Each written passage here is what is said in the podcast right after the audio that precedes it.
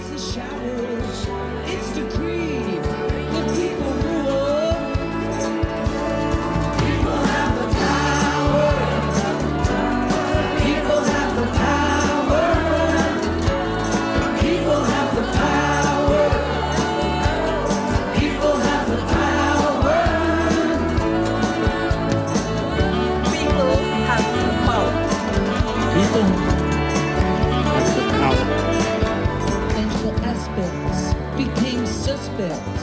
Hörerinnen und Hörer, falls euch der etwas chaotische, aber auch so ein bisschen flache und pappige Sound dieser Aufnahme irgendwie an eure letzte Konferenz mit Zoom oder Skype oder FaceTime erinnert, dann ist das kein Zufall. Patti Smith hat ihren Song People Have the Power im letzten Jahr neu aufgenommen, während es überall Lockdowns gab. Das ist eigentlich ein klassischer Protestsong, der von vielen Leuten auf der Bühne zusammen mit dem Publikum gesungen bzw. auch gegrölt wird. Und nun sieht und hört man hier in der Aufnahme und in dem dazugehörigen Video Menschen aus 24 Ländern zusammen singen und Musik machen. Natürlich sind sie dabei alle zu Hause. Es war ja die Lockdown-Zeit und sie nehmen per Laptop an dieser Aufnahme teil. In dieser vierten Folge der Zeitgeister möchte ich anhand dieses Songs erkunden, was der Unterschied ist. Ob wir Dinge gemeinschaftlich, körperlich zusammen in einem Raum machen oder ob wir dabei über Fernmedien miteinander verbunden sind. Musik machen ist das Beispiel, von dem ich jetzt ausgehe. Mir geht's aber auch um Gespräche unter Freunden oder Familie oder Berührungen unter Liebenden. Geht die Nähe verloren oder baut sie sich nur anders auf? Werden wir jetzt, wo viel mehr Fernmedien genutzt werden, alle vereinsamen oder gibt es vielleicht auch neue Formen von Gemeinschaft? Ich habe zu diesem Thema auch noch einen Kulturwissenschaftler zum Gespräch eingeladen. Mit dem möchte ich sprechen über das erste große Echtzeit-Fernmedium der Geschichte, das Telefon.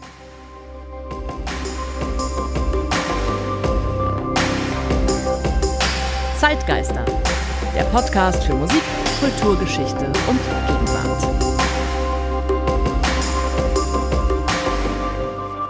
Mein Name ist Ralf Schlüter. Ich produziere den Podcast Zeitgeister zusammen mit der Zeitstiftung Ebelin und Gerd Bucerius. Wenn euch der Podcast gefällt, wenn euch diese Folge gefällt oder auch äh, vielleicht die anderen Folgen oder auch nur eine halbe Folge, dann schickt doch bitte gerne Bewertungen und abonniert den Podcast. Das hilft beim Gefundenwerden und bei den Rankings. Ich gehe ja immer von einem Song oder einem Musikstück aus und versuche von dort aus mehr zu erfahren über ein ganz bestimmtes Thema der Gegenwart. Und diesmal geht es mir nur zum Teil um den Song selbst. Was mich hier ganz besonders interessiert, ist die Aufnahme und ich betrachte das als Einheit, also das akustische und das Video. Das Video habe ich verlinkt, das könnt ihr euch dort anschauen. Es geht um den Inhalt dieses Songs und wie der sich verändert, wenn das Medium der Erzeugung sich verändert. Patti Smith gehört ja zur alten Garde der Rockmusik. Sie wurde in den späten 70er Jahren berühmt im Umfeld von Punk und New Wave. People Have the Power stammt nicht aus dieser Zeit, aus dieser Frühzeit. Der Song wurde 1988 auf dem Album Dream of Life veröffentlicht und wurde damals wenig beachtet. Smith skizziert eine Utopie, die vielleicht eher an die Blumenkinder erinnert, an die Hippie-Zeit. Die Leute, the people, deutsch würde man das Volk sagen, das scheint mir nicht recht passend zu sein, vielleicht auch die Leute oder die Menschen, haben die Macht, eine bessere Welt zu erschaffen. Die Bilder, die Smith hier in diesem Song benutzt, vor allem in den Strophen, erinnern an biblische Visionen. Da ist die Rede von leuchtenden Tälern, reiner Luft, Soldaten und Schafhirten, die eine gemeinsame Vision teilen und all das durch diese demokratische Version, durch die Menschen, die die Welt verändern können. Das kann man natürlich naiv finden und wie so vieles in der Popmusik wird es eigentlich erst schön oder aufregend oder vielleicht auch beeindruckend, wenn der Rahmen ein bestimmter ist, wenn es in einem Kontext steht, in einem politischen Kontext. Insofern finde ich, hat dieser Song eine Menge Ähnlichkeit mit Imagine von John Lennon. Der Song, wie gesagt, wurde am Anfang nicht besonders viel beachtet. Der hat dann eher in diesem Jahrhundert so nach und nach an Kraft gewonnen, vor allem durch Live-Aufführungen. Patti Smith hat ihn immer mal wieder in neue Zusammenhänge gesetzt, also zum Beispiel in einer Kampagne gegen George W. Bush oder auch in einer Kampagne zu wählen, sich eintragen zu lassen für die Wahl, aber ganz häufig für Klimawandel-Veranstaltungen, also Pathway to Paris und ähnliches.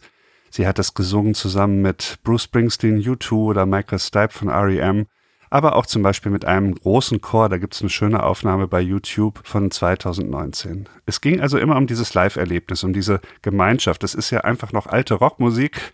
Das heißt, man kommt zusammen, die Körper reagieren zusammen im Raum und erzeugen irgendwie dieses Gefühl, wir können die Welt verändern.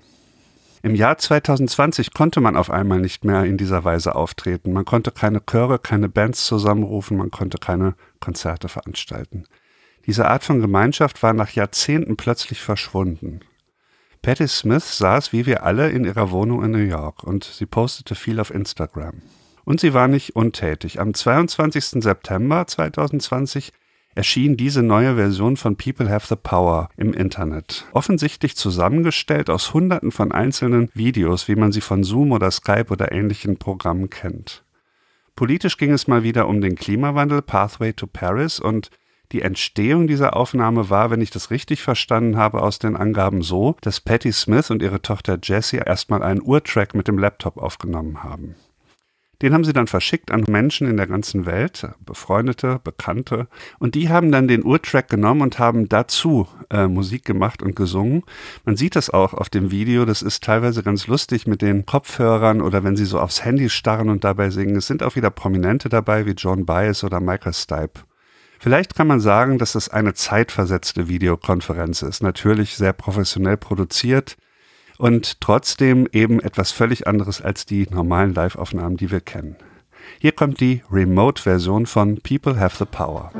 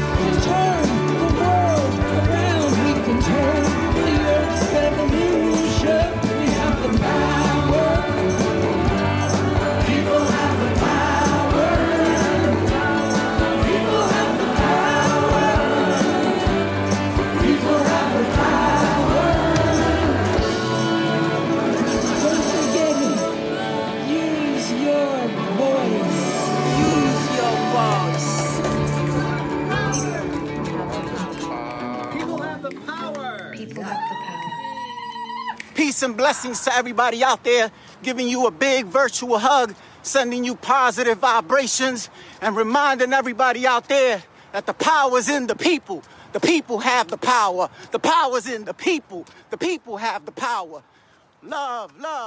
Ich weiß nicht, wie es euch geht. Mir gefällt diese Fassung auch nicht unbedingt schlechter als viele Live-Fassungen, wo dann die Stars gemeinsam auf der Bühne das singen. Dieser Fassung fehlt natürlich die Raumwärme der Rockmusik und alles klingt grauenhaft produziert. Es ist ja wirklich eine völlig chaotische und gleichzeitig flache Aufnahme. Trotzdem, für mich funktioniert es irgendwie. Irgendwas geht davon aus, was ich toll finde. Aber was?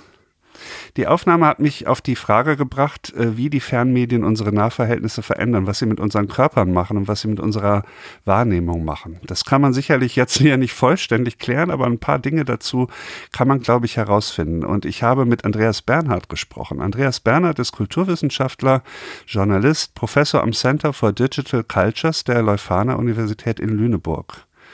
Er befasst sich mit solchen Themen schon länger. Ich hätte ihn auch gerne persönlich getroffen, aber wir haben uns dann per Zoom unterhalten. Das passt ja auch wirklich zum Thema in diesem Fall. Um ein bisschen mehr zu erfahren über diese ganze Thematik, sind wir zunächst zurückgegangen in der Geschichte der Moderne zurück zum Telefon. Das Telefon war das erste Medium, das einen Fernkontakt in Echtzeit ermöglichte. Zeit spielte dadurch also keine Rolle mehr, nur noch der Raum. Wie haben sich die Gespräche von Menschen, die sich eigentlich kennen, also keine anonymen Gespräche, wie haben die sich dadurch verändert?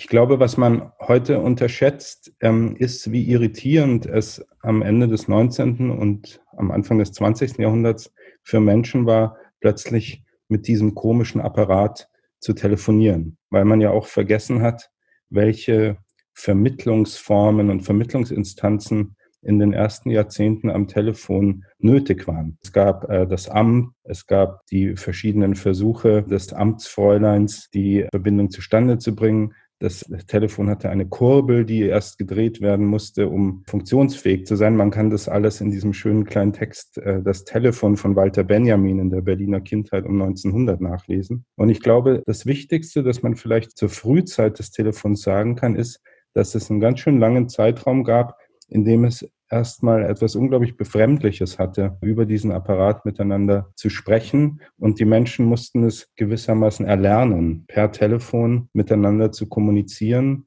und per Telefon Intimität herzustellen. Das heißt, ich würde sagen, in den ersten 10, 20, 30 Jahren der Telefongeschichte war es so, dass ein eher hölzerner, ein eher erlernter, ein eher formeller ähm, Akt war, mit jemandem zu sprechen. Und das kam dann erst ganz langsam, dass man gewissermaßen die Intimität des Telefons für sich genutzt hat. Gab es dann Dinge, die man wohl entdeckt hat, die besser gingen am Telefon als in einem persönlichen Gespräch, wenn man sich gegenüber sitzt oder steht? Ich glaube, dass man zwei Dinge relativ schnell herausgefunden hat, die am Telefon besonders gut gingen. Also als man sich an dieses Medium gewöhnt hatte, war das, das Liebesflüstern oder so, die, diese, diese bestimmte ganz intime, flüsterhafte Verbindung der Stimmen war am Telefon besonders gut möglich. Das ging aber natürlich erst, als die Geräte flexibler wurden. Also wenn man sich ansieht, in Filmen zum Beispiel in der ersten Hälfte des 20. Jahrhunderts, wo so ein Telefon stand, und ich erinnere mich auch in der alten Familienwohnung meiner Großeltern in Wien. Das war so eine alt, alte großbürgerliche Wohnung. Da war das Telefon auch noch in den 1970er Jahren so verborgen, so am Ende des Gangs in so einem kleinen Kabuff. Und das beschreibt Walter Benjamin auch, dass man dem Telefon nicht getraut hat lange. Das musste so abgeschoben werden in so einen, einen, einen Vorraum.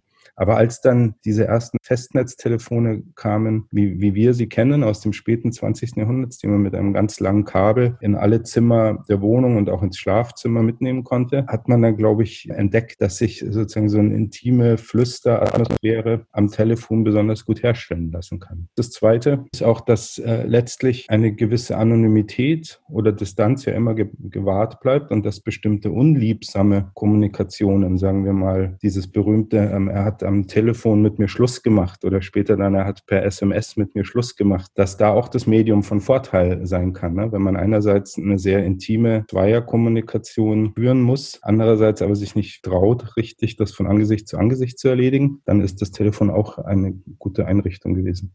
Das Telefon war ja technisch viel offener am Anfang. Also man hatte eben dieses Fräulein vom Amt oder es gab auch in den USA die sogenannte Partyline, also der Telefonanschluss für mehrere Personen. So hat dadurch, dass diese Struktur noch so offen war, gab es sozusagen ein Einfallstor für den Zufall in menschliche Beziehungen?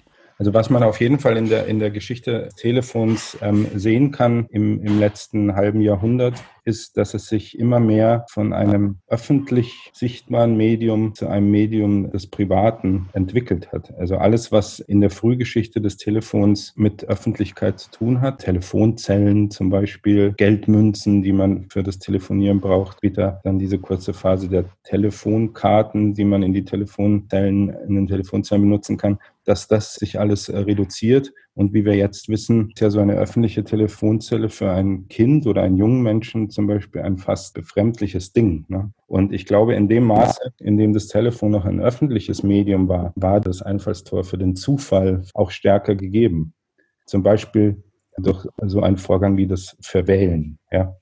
Also man hat äh, in, einer, in einer öffentlichen Telefonzelle hat man jemanden äh, anzurufen versucht, hat sich verwählt. Auf einmal war eine andere Person dran und dann ergeben sich, wie man es aus der Literatur- und Filmgeschichte weiß, die interessantesten Verstrickungen und, und, und tollsten neuen Bekanntschaften. Und es gibt ein interessantes Phänomen des 20. Jahrhunderts, den Telefonsex. Wie schätzen Sie den Telefonsex ein in dieser, in dieser ganzen Geschichte der Fernwärme? Ich würde auch sagen, dass der Telefonsex in dem Maße in den letzten 10, 15 Jahren an Bedeutung verloren hat, in dem das Telefonieren allgemein für jüngere Leute an Bedeutung verloren hat. Also die Hochzeit des Telefonsex dieser extreme Hype der, der Telefonsex-Werbeanzeigen im Fernsehen, so Anfang des 21. Jahrhunderts, würde ich sagen. Und das hat ja alles extrem abgenommen. Und äh, man müsste sich das mal anschauen. Also ich kenne jetzt keine Zahlen, aber es wäre natürlich unglaublich interessant, mal von so einem der ganz großen Telefonsex-Anbieter, die da im Fernsehen vor 15 Jahren auf allen Kanälen ab 23 Uhr so durchgeworben haben, ähm, was die für einen Umsatz hatten, sagen wir mal im Jahr 2002 und im Jahr 2020. Und ich traue mir äh, die Schätzung zu, dass dieser Umsatz irgendwie heute ein, ein Achtzigstel betrifft oder so von, von dem vor 20 Jahren. Äh, weil natürlich, wie immer, ähm, die Geschichte der technischen Medien zuallererst auch eine Geschichte der erneuerten sexuellen Fantasiebefriedigungen ist. Da hat, glaube ich, das Internet und, und WLAN und sozusagen die ganze Disposition heute vor, vor dem Bildschirm, was, was damit möglich ist, hat dazu geführt, dass die rein, dass die rein akustische Fantasiebefriedigung ähm, zurückgegangen ist. Also ich kann mir jetzt nicht vorstellen, in welcher Konstellation man jetzt heute noch, wenn man da irgendwie beim, beim, bei Sport 1 irgendwie um 0.30 Uhr nach der Darts WM oder so plötzlich irgendwie ruf mich an 0190 666 666. Wer, wer würde da heute noch zum Hörer greifen? Also das äh, wirkt doch sehr dinosauriermäßig. Und Deswegen würde ich sagen, dass vermutlich der Telefonsex so eine kleine historische ähm, Lücke hatte, wo, sagen wir mal, das Medium des Telefons schon so avanciert war, dass es zum Beispiel schon sehr billig war, weil sagen wir mal Telefonsex, wenn, wenn eine Minute fünf, fünf äh, Dollar kostet oder so, wie, wie noch bei einem Ferngespräch in den, in den 70er Jahren, dann hätte man wahrscheinlich auch noch keinen Telefonsex gemacht. Aber nur in dieser kleinen historischen Spanne zwischen sozusagen der, dem ganz geläufig werden des Telefons und dem noch nicht ähm, Heraufziehens einer bestimmten Internet- ähm, und WLAN-Kultur. Das war die Zeit des Telefonsex und wahrscheinlich ist auch die große Zeit ähm, des Telefonsex zusammen mit der großen Zeit des Telefonierens jetzt erstmal ins Ende gekommen. Andreas Bernhard, ich würde gerne bei diesem letzten Punkt noch einen Moment bleiben beim Telefonsex. Der amerikanische Schriftsteller Nicholson Baker brachte 1992 einen Roman zu dem Thema heraus. Titel Vox, die Stimme. Der Roman besteht aus einem einzigen großen Dialog am Telefon von zwei Menschen, die sich vorher nicht kannten, Abby und Jim. Die beiden haben sich über eine erotisch-telefonische Kontaktvermittlung erreicht. Er lebt im Westen der USA, sie im Osten, und der Roman setzt mit den Worten ein, was hast du an? fragte er. Klassische Telefonsexfrage. Der Roman hat damals relativ viel Aufsehen erregt und wenn man den jetzt nach fast 30 Jahren wieder liest, dann äh, wundert man sich ein wenig darüber. Man taucht nochmal tief ins späte 20. Jahrhundert ein. Emotional ist der Roman, finde ich, eher kalt. Jim und Abby begegnen einander als erwachsene, selbstständige Menschen in voller Kontrolle über ihre erotischen Vorlieben und ausgestattet mit allen sprachlichen Möglichkeiten, auch kleinste erotische Reize im Alltag gegenseitig sich zu beschreiben. Da geht es um frühere Liebschaften, die werden hier ausführlich seziert, oder da geht es um kleine, winzige Beobachtungen im Alltag, die etwas Erotisches beinhalten. Und ganz am Schluss des Romans fangen dann beide ganz planmäßig, kontrolliert und selbstbewusst an, sich gegenseitig verbal zu berühren und bringen sich dann auch gegenseitig zum Orgasmus. Der Roman wirkt auf mich heute ein bisschen so, als höre man zwei Gourmets zu, während sie von ihren schönsten kulinarischen Erlebnissen berichten und sich dann gegenseitig das vor ihnen auf dem Tisch stehende Essen beschreiben, um es anschließend zu essen. Ja, so ähnlich vielleicht. Und ich finde schon, dass der Roman noch etwas aussagt über den Telefonsex, dass er uns in diese Epoche so ein bisschen näher bringt. Es gibt ein Element, die Reduktion, also dass man auf die Stimme reduziert ist, dass man nichts mehr sieht von dem anderen, bringt die Stimme dazu, an Gewicht zu gewinnen und natürlich lässt sie eine neue Kultur erblühen, also in dem Fall die Kultur sexueller Beschreibungen. Man kennt das ja schon aus früheren Zeiten in erotischen Briefen. Die visuelle Dimension ist weg und der andere Teil entwickelt sich umso stärker. Vielleicht kann man das vergleichen mit dem, was man teilweise über Blinde sagt, dass sie besser riechen oder hören können. Also, mit anderen Worten, Telefonsex kann Kultur erzeugen, kann Verfeinerung erzeugen. Und Verfeinerung kann sich auch auf die Verfeinerung von Beziehungen auswirken. Was in diesem Roman aber auch klar wird, ist, dass etwas anderes völlig fehlt, nämlich die wirkliche Entgrenzung, die wirkliche Übertretung der Grenze zum anderen Menschen, die dann auch zu einer Verwirrung führt. Beide bleiben die ganze Zeit voll in ihrer Kontrolle und wirkliche Nähe ist dort nicht ansatzweise zu spüren. Ich habe bei der Recherche gemerkt, dass die 90er Jahre voll von solchen Dingen sind, von Filmen und Romanen, die sich mit diesen Fernmedien beschäftigen. Offensichtlich war das schon die Vordämmerung des digitalen Zeitalters und man hat sich damit intensiv befasst. Im Jahr 1996 ist ein interessanter Film in die Kinos gekommen. Titel lautete Denise Calls Up, auf Deutsch Hier spricht Denise, Regie von Hal Salvan. Und es ist eine Komödie und die spielt die Idee der Fernkommunikation einmal sehr vollständig durch. Man lernt einen New Yorker Freundeskreis kennen, den kann man vielleicht vergleichen mit den Freunden aus Friends oder aus Seinfeld. Alle arbeiten am Computer, so richtig 21. Jahrhundert mäßig. Alle haben keine Zeit, weil sie so wahnsinnig beschäftigt sind und das heißt, sie sehen sich nie. Sie sehen sich einfach nie, sie telefonieren nur die ganze Zeit. Man lernt in diesem Film die ganzen äh, damals erhältlichen Apparate kennen, die es gibt, vom Headset bis zum noch über die Schnur verbundenen Telefon und man lernt existenzielle Situationen kennen, die nicht körperlich miteinander erlebt werden. Ein Paar wird über das Telefon verkuppelt und äh, lernt sich dann kennen, hat dann auch Sex am Telefon, streitet sich am Telefon. Einer der Freunde spendet in einer Samenbank, dann kommt eine Frau und wird von dieser Spende schwanger, kriegt seine Telefonnummer heraus und auf einmal werden die beiden Eltern, haben sich nie gesehen, sind sich nie begegnet, aber zelebrieren so diese kommende Elternschaft genauso wie das Eltern oft machen, nur eben ohne sich jemals zu treffen. Eine Frau aus dem Freundeskreis stirbt, beim Telefonieren natürlich, während sie Auto fährt und man kriegt sogar vorgespielt diesen Moment, äh, wo das Telefonat unterbrochen wird. Und auch das, was danach kommt, die Trauer über den Tod dieser Freundin, wird ausschließlich unter den Freunden telefonisch besprochen. Hier spricht Denise oder Denise Kreuz ab, diesem Film fehlt total das Kulinarische und Kultivierte, das der Roman Vox hat. Eigentlich zeigt er eine Horrorvision menschlicher Nähe. Aus Zeitmangel wird hier alles am Telefon abgewickelt. Die ganzen Vorgänge, die ein Leben existenziell erschüttern können, finden noch statt, aber sie werden nicht mehr gemeinsam körperlich durchlebt. Als Zuschauer fühlt man sich dann wirklich ziemlich leer am Ende dieses Films. Für mich ist das Fazit beim Wiederlesen und Schauen dieser Kulturprodukte der 90er, dass das Telefon zwei Seiten hat. Es kann, wie beim Telefonsex, bestimmte Fähigkeiten trainieren, die natürlich auch unsere Beziehung verfeinern können. In dem Fall eben die Stimme und das Beschreiben, die sprachlichen Möglichkeiten. Es kann einem aber auch, wie in dem Film mit Denise, das Gefühl vermitteln, ein komplettes Leben zu haben, bei dem aber eine ganz wesentliche Dimension fehlt. Große Teile des Körpers, der Körper ist ja die Basis unserer Existenz, und große Teile des Körpers aus dem Kontakt auszuschließen, das führt zu einer wirklichen Mangelerscheinung. Soweit erstmal die Betrachtung zum Telefon. Das Telefon ist ja in seiner Evolution auch noch nicht abgeschlossen. Da gibt es ja durch das Smartphone auch neue Entwicklungen. Ich möchte aber jetzt mal zurückkommen zu Zoom und Skype und FaceTime und Teams und wie sie alle heißen, also zur Videokonferenz. Es stellt sich ja die Frage, was das für unsere Nahbeziehung bedeutet. Eigentlich könnte man ja sagen, wenn man sich sehen kann auf dem Bildschirm, dann ist doch eine große Nähe wiederhergestellt. Man kann sehen, ob der andere lächelt, welche Kleidung er trägt. Die ganze Mimik verrät etwas über seinen Gemütszustand. Sind wir nicht jetzt eigentlich so nah dran an der Gemeinsamkeit, dass vielleicht diese Art von Videokonferenzen auch die körperliche Nähe ersetzen können? Ich habe Andreas Bernhard auch danach gefragt und mit ihm darüber gesprochen und wir sind auf ein Detail gekommen, das ja ganz interessant ist. Bei diesen ganzen Videokonferenzen gibt es ja einen speziellen kleinen Haken.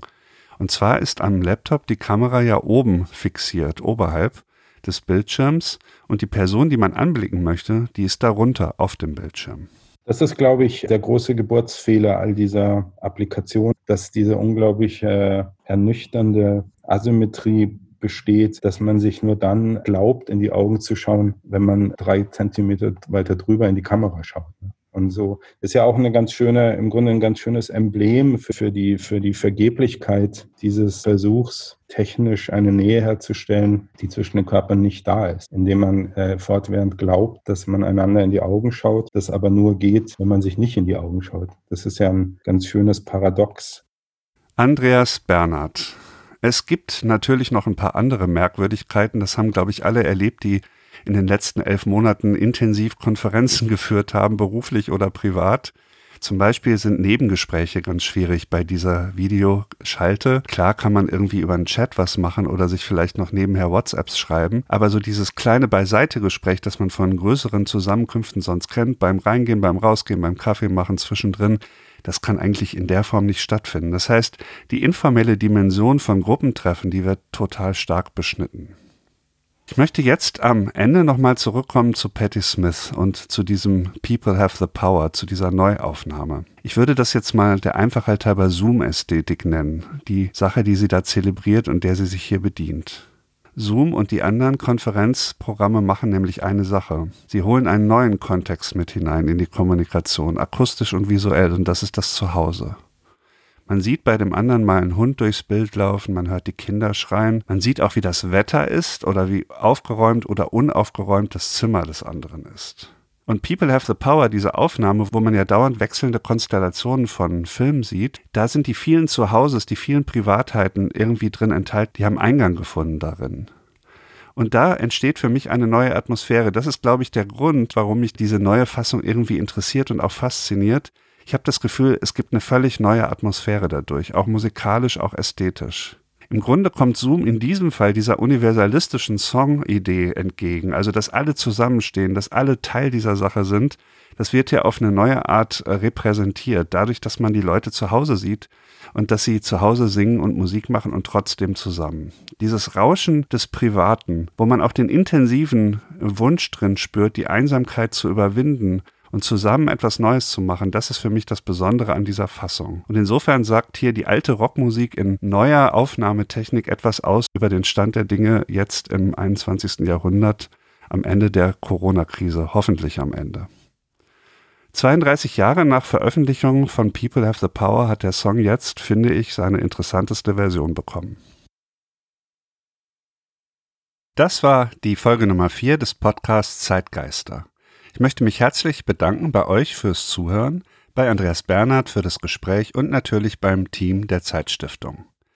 Und ich möchte auch gerne hinweisen auf die beiden anderen Podcasts der Zeitstiftung Menschenwürde, Menschenleben und Urban Change.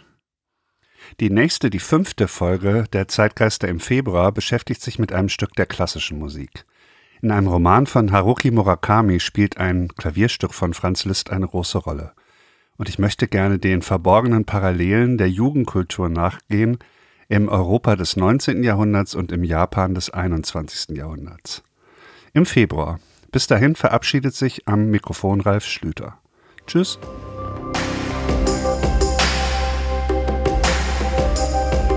Zeitgeister, der Podcast für Musik, Kulturgeschichte und Gegenwart.